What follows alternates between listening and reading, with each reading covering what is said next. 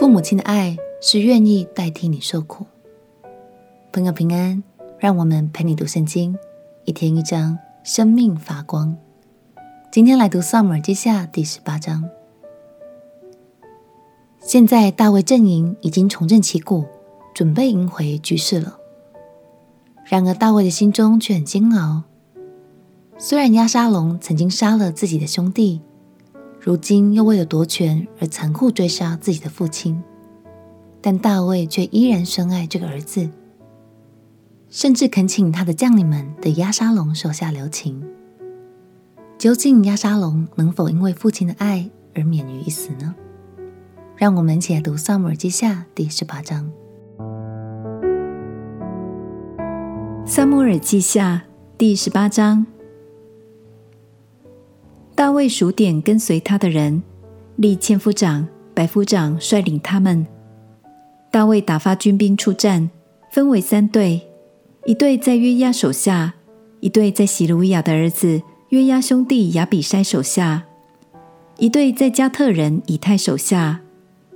大卫对军兵说：“我必与你们一同出战。”军兵却说：“你不可出战，若是我们逃跑。”敌人必不介意，我们阵亡一半，敌人也不介意，因为你一人强似我们万人。你不如在城里预备帮助我们。王向他们说：“你们以为怎样好，我就怎样行。”于是王站在城门旁，军兵或百或千的挨次出去了。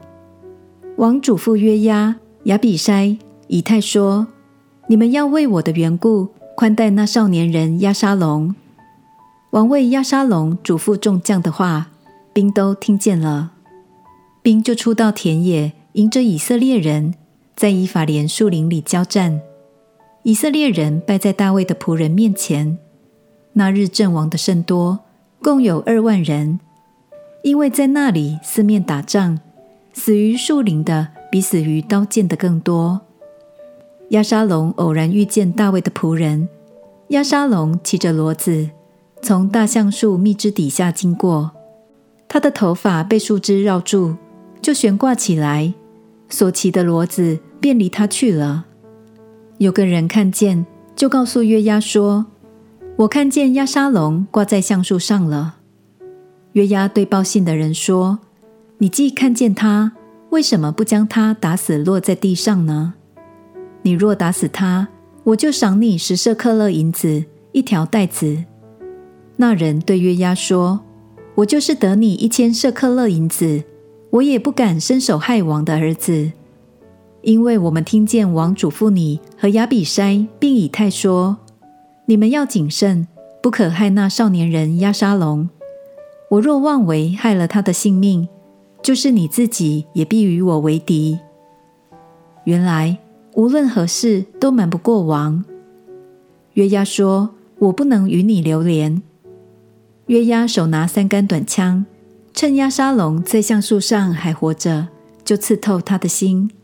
给约押拿兵器的十个少年人围绕押沙龙，将他杀死。约押吹角拦阻众人，他们就回来，不再追赶以色列人。他们将押沙龙丢在林中一个大坑里。上头堆起一大堆石头，以色列众人都逃跑，各回各家去了。押沙龙活着的时候，在王谷立了一根石柱，因他说：“我没有儿子为我留名。”他就以自己的名称那石柱叫押沙龙柱，直到今日。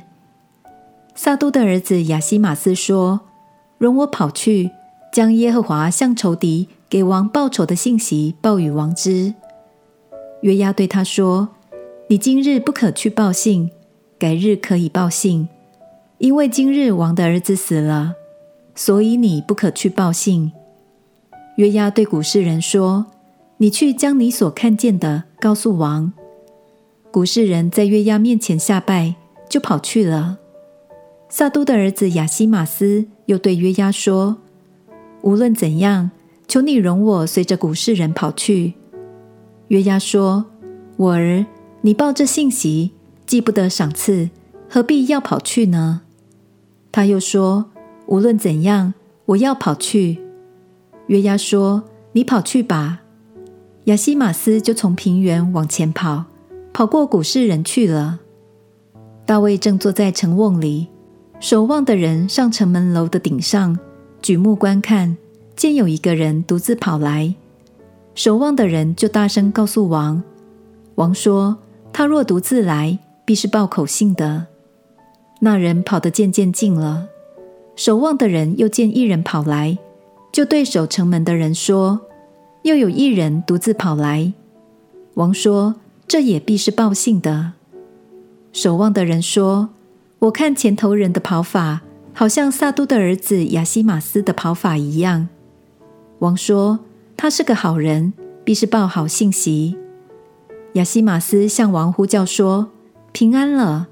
就在王面前脸伏于地叩拜，说：“耶和华你的神是应当称颂的。”因他已将那举手攻击我主我王的人交给王了。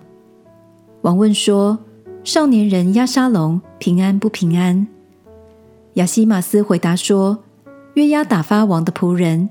那时仆人听见众民大声喧哗，却不知道是什么事。”王说：“你退去，站在旁边。”他就退去，站在旁边。古示人也来到，说。有信息报给我主我王，耶和华今日向一切兴起攻击你的人，给你报仇了。